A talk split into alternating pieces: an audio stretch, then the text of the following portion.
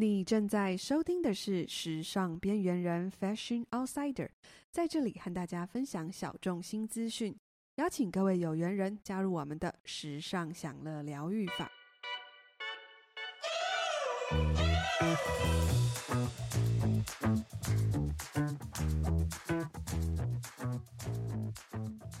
好，生育年龄呢，这件事情在女人之间呢，都是一个非常好聊的话题。举凡要不要结婚、生不生孩子，其实现在的女人啊，其实多了很多的选择。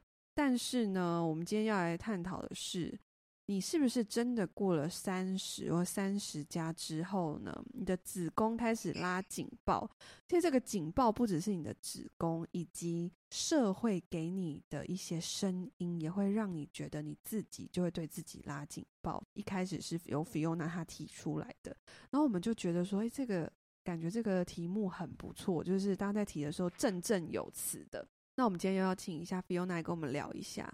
就是有些人会认为说，女性呢，如果你今天不履行这个生孩子的这个职责，似乎就是一种很自私的行为。我跟你讲，这个我真的听过欸。有人就会觉得说，女生为什么不生小孩？你这样子真的很自私欸。对，就是你知道吗？我曾经有很多的长辈们，他就会说，比如举凡我的奶奶或者是母亲，各种，哎，注意哦，是女性。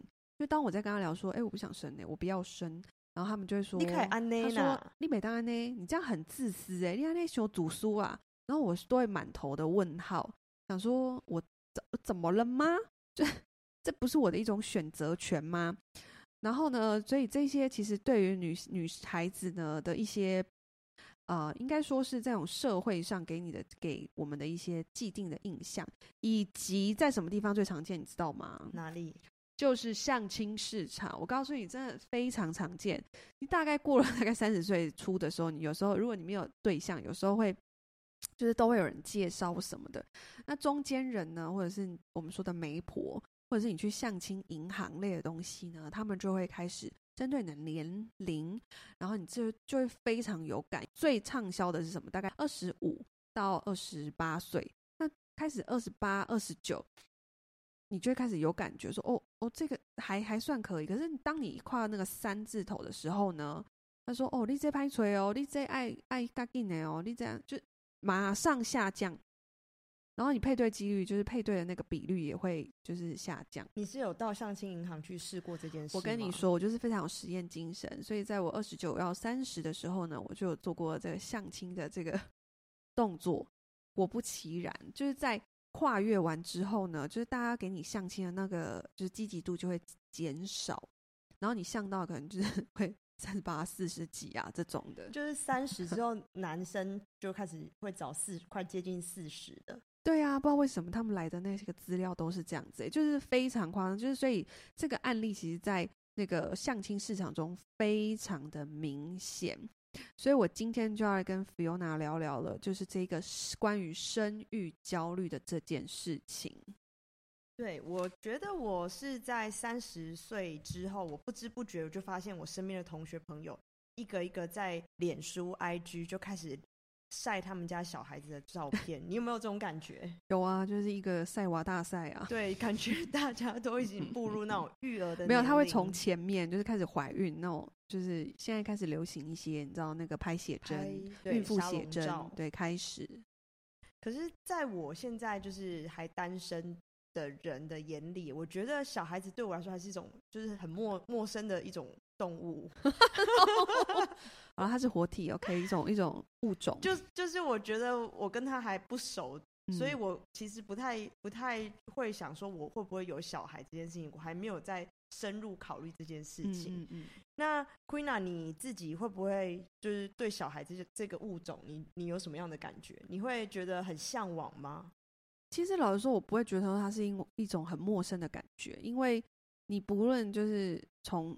从小到大，你一定都会有机会接触到小孩，所以我觉得对我来说没有说很陌生，而且我自己就是好像在青少年时期的时候，也有去带那种营队团啊，然后带那种国小的小朋友，所以举凡 baby 到这种国小，我个人觉得都很 OK。我比较没有办法接受，是属于青少年时期，就有点拐拐筋，就那种青少年都有点拐筋的时期。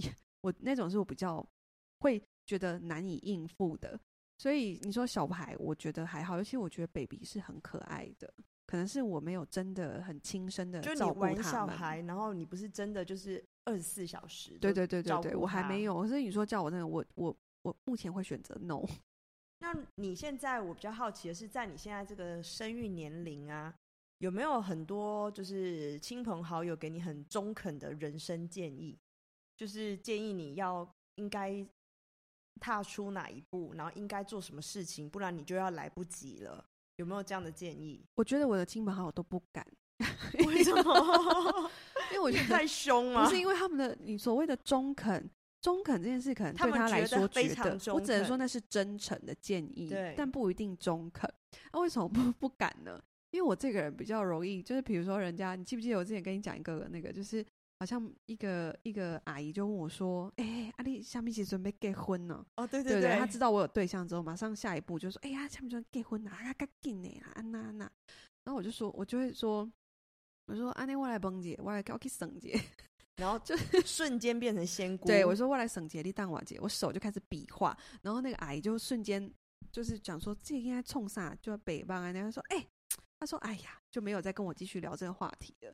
就我都会用这种很无厘头的方式回应他们，所以我觉得导致于长辈会觉得说这个小孩很难聊天，所以 基本上不会跟我问这个问题。顶多就我觉得就连我爸妈也会就是问的比较委婉一点，他们想问又不敢问，哦，对，很委婉。当你如果单身，他还不会问；然后当你有稳定交往对象，他就开始会对他会委婉。像我妈也是会觉得说你安那美湖安那修完啊什么什么，我就会说。”会吗？不会啊，我觉得很好啊。好了，我去上班喽，拜拜。你就直接逃避这个问题，就就离开啦。因为就是这是我的，我我我觉得这件事我可以自己决定啊。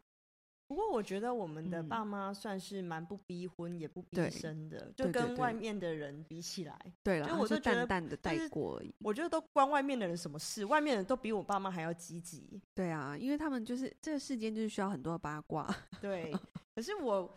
我觉得我第一次有被我自己吓到，就是我自己有这种生育或是这种子宫卵巢焦虑啊。是当我有一次啊，就是发现我一直以来我都有经痛的困扰。嗯，那当那个疼痛的当下，我会觉得说，哦，我干脆不要这个子宫，不要这个卵巢算，就我就会有这种想要抛弃他们的想法。嗯嗯嗯。可是当就是我疼痛过去了，然后恢复了之后，我再回来想这件事情。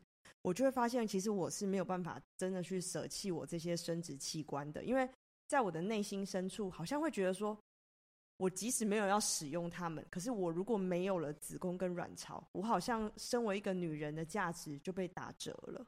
所以，我我就才意识到说，哎，原来就是我自己竟然有这样的想法，因为我一直觉得说，哎，生育这件事情应该是自然而然的发生，然后我的。这些器官，我应该是可以很坦然的去面对他们。可是我发现，其实我并没有，我心里还是默默的有压力，而且我会觉得说，这个东西会影响到我身为一个女人的价值。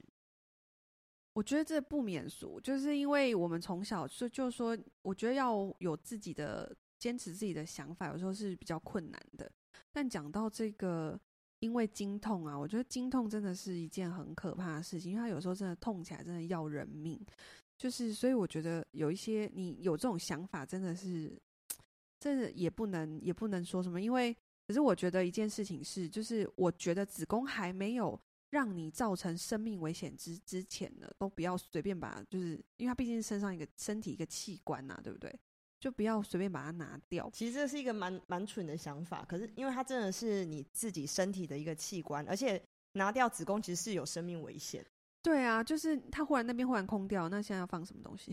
不是这样、啊 哦，不好意思，我自己想，仅代表个人想法。对啊，我就觉得他没有伤及你的很健康、很危重大危害的时候，先不要把它拿掉，因为确实，当你觉得说心里还有疑虑的时候，比如说你觉得你拿掉，你好像就没有办法成为一个女人，可以生小孩这件事，就是这是老天赐予我们女人的嘛。你有这样的疑虑的时候，那我就觉得你就不要大刀阔斧去啪就把它拿掉这样。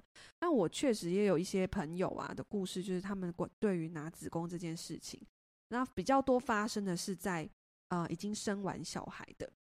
他们一样会有这样的想法哦，这这个就让我觉得也是一个蛮妙的事情。就我一个朋友，他大概已经，他就生完小孩，然后大概四十加了，那他就是也是长期就是有经血上的问题，就是他的流量非常的大，然后。他就，然后也常常让他就是以至于就一直躺在床上，就是好几年都这样子病倒在床上。其实我觉得他们心里都有一条线，觉得说我最终就是把它拿掉。可是他就是这样要折腾好几年，真的等到真的已经快要生命垂危，他的那个血红素啊什么那些数值都低到一个吓死人，医生看到都觉得说你怎么还活着啊？这样子状况的时候，告诉他真的要把它拿掉了。他还在纠结，他还了为这样子纠结了好长一段时间，觉得说，我这样子拿掉之后，我觉得我好像就不是一个正常人了，甚至他想过是不是夫妻关系也会有影响。其实这都是一个，其实我觉得这个子宫跟我们的关联性有很多，当然也有就是亲密关系，然后也有就是生小孩这件事情，所以他就会觉得说，好像没有这个东西，他先生他就不是一个完整的女人，然后他跟他先生好像在。就好像没有办法再这么亲密，可是我觉得这个时候呢，就是好的另一半真的很重要，因为你已经你个你就是要走了，你真的要快要离开人世诶，所以他的另外一半知道的时候，他就是很就支持他。然后当然我觉得啦，人的这种经验值，就当然你没有这个经验，可是你去多听很多故事真的很重要。因为后来他先生很乐观的跟我分享的时候，他就说他发现。他先生每十个朋友大概就有，就是已经年纪比较大的，就是已经大概有三四个朋友都已经都是把子宫拿掉了。所以其实很多女性啊，现在可能走在路上很多都是没有子宫的，就是就是你会发现说，这个世间其实不是只有你。可是当你的思维只锁在你自己的身上的时候，你没有办法把你的思维再扩及，你没有办法听到别的声音的时候，你就只会局限在你的脑中，就觉得好可怕哦。那我不就不是一个正常的女性了？那我未来怎么办？可是其实你走出去听，因为是你上网看，其实会发现很多人现在都没有子宫了，好吗？而且我还有一个。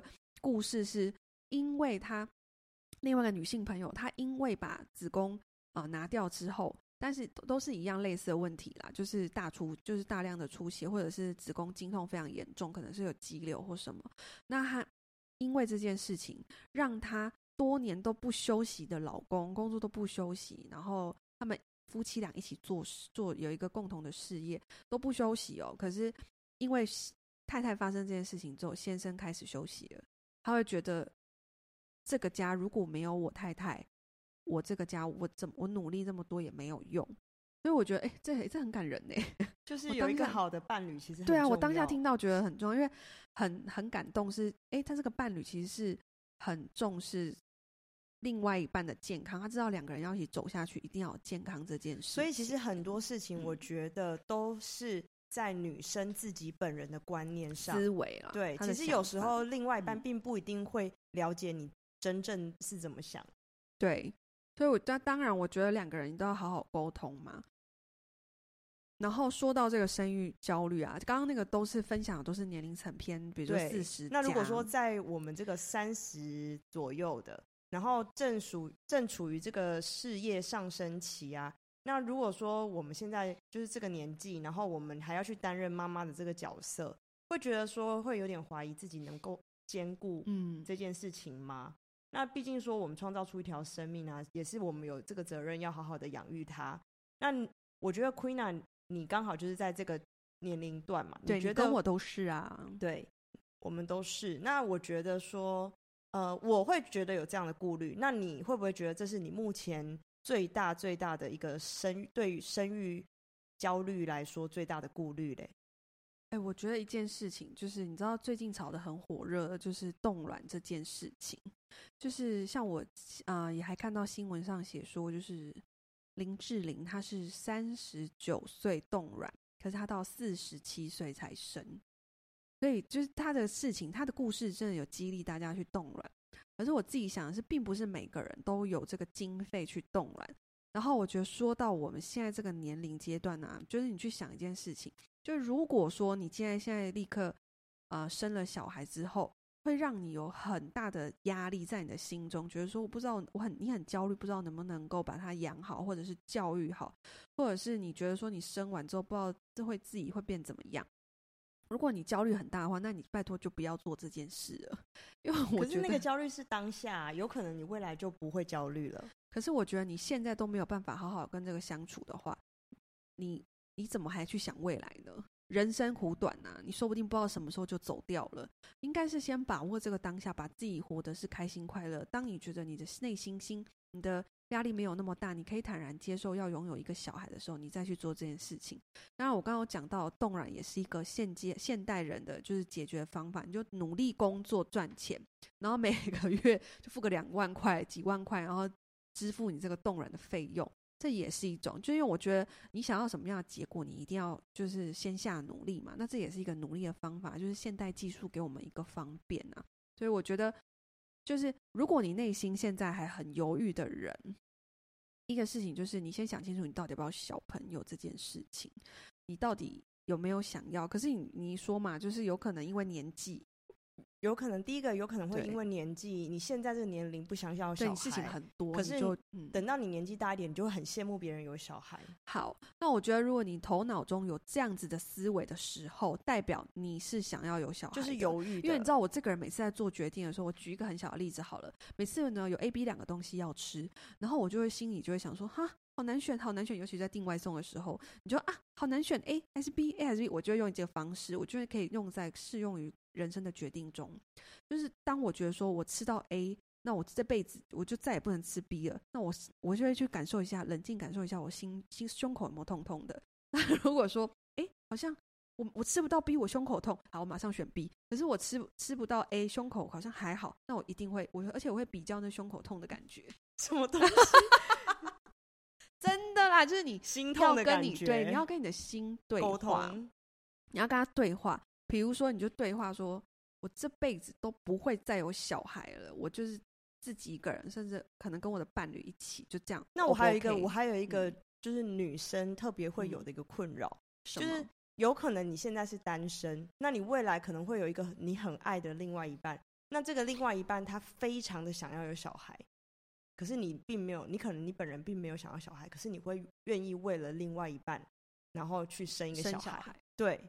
那这样是不是也是一个冻冻卵的一个？这是一个对，这是一个假设性。可是我觉得假设性问题。可是我觉得，当你会选择要做，我觉得一件事情是，当你这样想的时候，你要先回来想一下，说，如果你今天自己没有很想要小孩，可是你这个对象呢，没有办法尊重你的决定的时候。我觉得就是没有办法尊重你决定，或者是选择顺其自然的时候，你自己要思考一下，你自己可以厘清一下，你这样还要跟这样的人在一起吗？你真的是活得很清楚哎、欸，不是？因为就是真的、啊，就是、啊、可是真的很多女生会有这种想法，会为了一个不存在的那个人。现在那个真的想要让你结婚、让你有小孩的，都是那个比较婆婆婆那部分的，好不好？都是那些长辈们。男孩子现在我觉得不一定，但如果真的有的话，你就思考一下，他为了这个要这个小孩跟你翻脸，那你真的要考虑一下，到底要不要跟这个人相牵手一辈子？真的，我觉得，我觉得你讲的这个很有道理，嗯、所以我觉得最首要的是想你自己到底要不要这个小孩，你到底想不想要有小孩，嗯、然后再决定去想你要不要冻卵这件事情。嗯、所以先不要考虑别人的因素，先考虑自己。对啊。因为你的人生是你在活，哎，他小孩挤出来的是你自己要养你，你要教育，哎，对，我们千万不要去不要去想说谁会帮你顾哦，会有人帮你顾，没有这种事情，先不要。对，有的话就是就是赚到，应该是这样想。哎，有的话要付出代价的。你以为你的公婆，你以为你的妈妈，他们帮你，你不需要付出一些东西吗？你一定要啊！你要去想到这些事情吧。那。其实以我来说，我目前现阶段的我其实还蛮清楚，就是我是目前不想要有小孩的，嗯、因为我很害怕就是担任妈妈这个角色。嗯、就是像我刚刚有说，我觉得小孩对我来说很陌生。怎么样？你小时候被虐待啊？也不是，我就觉得，我就看到小孩就不会不会想要很亲近，然后会发出娃娃音这种的，就是我就不会，因为我就觉得说。不一定说母爱就要天生的，然后就是我们天生生生而为女人，我们就应该要去爱一个小孩。嗯嗯嗯。其实我更害怕的是说，如果我今天马马虎虎的，然后就就是生了一个小孩，然后我的生活就会失去自我，失去自由。然后他生了小孩之后，我的体体态就走中，然后我的健康就要付出一些代价。那我就会觉得说，我可能会因此而埋怨这个小孩的出生带给我的转变。那哭拿对你来说，你难道不会害怕吗？哎、我觉得这是有可能的。我记得就是呃，我有一个前同事的朋友，然后他就是生完小孩之后呢，你知道很多妈妈们就是刚生完小孩的焦虑，就是除了体型之外，还有掉发什么的。那他就是为了这个，因为这个，所以整个人就是忧郁，他没有办法接受自己前后的差异。可是外人看起来其实没有差很多，可是他就是完全的失控忧郁症。我觉得这个确实也是。嗯，女性在比较在生小孩上面比较辛苦的，所以有时候我们听太多故事 也是会怕自己吓自己。可是有一件事情，我觉得是当你自己内心呢对这件事情疑惑很大的时候，你害怕自己，因为你现那你可以先想一下，你现阶段对于自己的生活是满意的吗？如果你现在对于自己的状态、自己的生活，就是各方面你是还没有到你满意的阶段。你马上就要再去接一个新挑战，我觉得你先就都嘛得，你先停止一下你的脚步。举例说好了，举例说现阶段像我自己，我对于我的身体体型跟健康我还不满意，那我我就绝对不会再去冒险，再去生，在这个时候去生小孩啊，因为我觉得生小孩一定是会胖，一定身形都会一定有大改变，所以我绝对不会让自己在这个时候去做这件事情。那是什么时候呢？就是等我身体，我觉得我的身体处在一个我觉得 OK 的状态，我们再尝试这件事情。是我也想过，如果今天在那个阶段的时候已经尝试，已经没有办法生育，那就这样吧，就老天要放我一马，我就觉得 OK 也好。可是你，所以你的个性其实是比较呃，以自己的想法，你比较不容易受到外界的影响，对不对？对。那其实我觉得呃。你算是一个比较特例吧？我觉得很多人都会受到外界就是加诸在女性的既定印象的那种，呃，应该说社会加诸于女性的这种既定印象，会让我们女生就是很容易对这种事情感到焦虑。那如果说呃像这样的状况啊，你的身边有没有一些女生，她呃有那种经过了这个焦虑，然后到最后放下这个焦虑的经验，可以跟我们分享？哦，我有一个那个女性朋友啊，就是她在三十加的时候都非常认真的要做，就是求子这件事情，然后到处去问啊，然后算命啊，然后呃做那个叫什么啊，那个试管试管婴儿啊，各种。可是呢，我就发现一件事，当她一跨过四十的时候，有一天忽然一切都停止了。然后他们夫妻呢，就是因为夫妻我都认识。然后夫妻就是瞬间，你知道，我就想说，哎，这件事情，当我回想出来的时候，是因为我就是常常会听到这这个先生都会来问我说，哎，他太太啊、生日了，然后想要买我们家的东西，有没有推荐的？或者他上次他太太呢有看到一个什么东西？然后每年呢固定都会这个时候，是我忽然有一年他这样，他先生这样问我的时候，我就心想说，哎，对耶，我回想好像过了那个四十之后。就没有再也没有就是要求子这件事，而且两个夫妻呢感情还是一样很好，就是先生一样哇，结婚他们从高嗯五专还是什么，就是五专是什么十几岁啊，十几岁的时候认识到现在已经四十几岁了，他们就是在一起非常久了，然后他们还可以持续维持这样，我觉得。双方的沟通跟双方愿意放下这件事往前走，真的很重要，因为造就他们现在依旧的甜蜜。然后还有另外一个，就是你知道很多人都会被医生诊断，女孩都会被诊断说，哦，你很难很难受孕。这件事情就是非常多台湾女性都有这样的，然后听完就更焦虑，对，然后听完就会很焦虑，就说哇卡金塞卡金塞，然后定时做人什么的。可是我有一个朋友，他就是他就是被这样诊断。然后，所以大家很努，他就是也是第一胎，感觉好像就是有比较努力，就是在做人。可是第二胎的时候，就第一胎生完没多久，第二胎的时候，他整个人就很放松，想说有一个就这样子。然后就在很放松的情况下，他就突然间，他竟然又有了。然后他就说：“怎么可能？怎么可能就那么一次？” 我们大家都快要被他笑死。他就说：“怎么可能就那一次？我不是很难受孕吗？”结果就有。我就我觉得就是他当下的心态很放松，所以我觉得有时候。这件事情就是，呃，我们说有时候有时候是自己给自己的压力太大，所以他放下了那个一定要生小孩的执着。我觉得我这两个案例都是这样，只是一个最后是有，一个最后是没有，没有也有没有的放下，就是好好，那我们这辈子就好好过我们两个夫妻两个两人生活这样子。然后现在也很逍遥啊，所以我觉得是看你怎么样去把这件事情放下，因为在生现实生活中这两种经历都有。大有人在，而且大家都可以，也有好的例子，把自己过得很好。如果你生不出来，你还要两个夫妻每天在有就是皱眉头、忧头尬饼，然后为了这件事情吵啊闹啊，那何必呢？是吧？那我其实觉得你听起来就是一个完全没有这种焦虑的人。我是曾经有觉得说，有怀疑说，哎，我自己能不能当一个好的妈妈这件事情。我是曾经有，可是后来我忽然间有一天觉得说，其实我我也是看了身边的人的案例，我觉得这个也是蛮重要的，就是多多观察身边的人。那有好一定也有坏啦。然后我就觉得，哎，好多朋友都是当他成为妈妈之后，你的比如说跟你同才啊、同年纪的，然后当他有小孩之后，你发现他，哎，他很自然而然就知道怎么照顾小孩什么的。你问他，他就说啊，对啊，对啊。这一定有他们的心酸，可是我觉得他们就是有想要好好为这个孩子好，照顾他的这种心，所以我觉得这应该是很自然的。加上，也许我们会去模仿我们的母亲，然后我觉得就是两种极端呢，要么就是要完全不像你的母亲，要么就是你会跟你母亲一模一样。那你是哪一种？我觉得我我应该是不像我母亲吧，因为我母亲太太会照顾人了。就我以后很希望我的小孩是精明的小孩。如果我有小孩的话，我希望他们是那种精明的小孩。不，也不知道有没有这种小孩。你说越不照顾他，他会自己活得越好，自己照顾自己就对了。对，这一个不想要照顾小孩的妈妈。所以你如果说，那你有想过说你没有小孩这件事吗？嗯、也有啊。其实我现阶段是属于这样子哎、欸。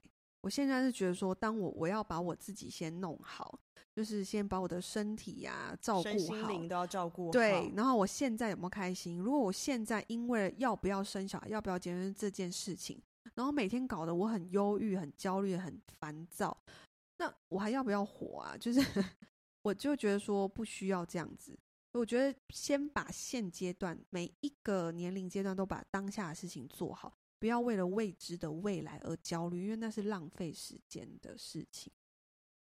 不过我的想法倒是跟你有点不一样。嗯、我觉得有这样的焦虑其实是蛮正常的，就是你并就是如果你有这样的焦虑，其实你也不是唯一的一个，就是可能很多人都是跟你一样有这样的焦虑。嗯、那最后呢，我想要跟大家分享一下，我最近在小红书看到一段话，我觉得很棒，就是。女性活在社会上的价值呢，其实并不是为了成为一个母亲，我们是为了成为我们自己。你觉得呢？嗯，我觉得是啊，这是重点吧？对啊。那希望我们今天的节目哦，有能够疗愈到大家。对，其实我觉得，不论你有没有小孩，这件事情都是，呃，我们最终都是要活成我们自己。有小孩有有小孩就是成的方法，毕竟你可能可以成为一位母亲，但那也是终究是你自己，你的某一个身份。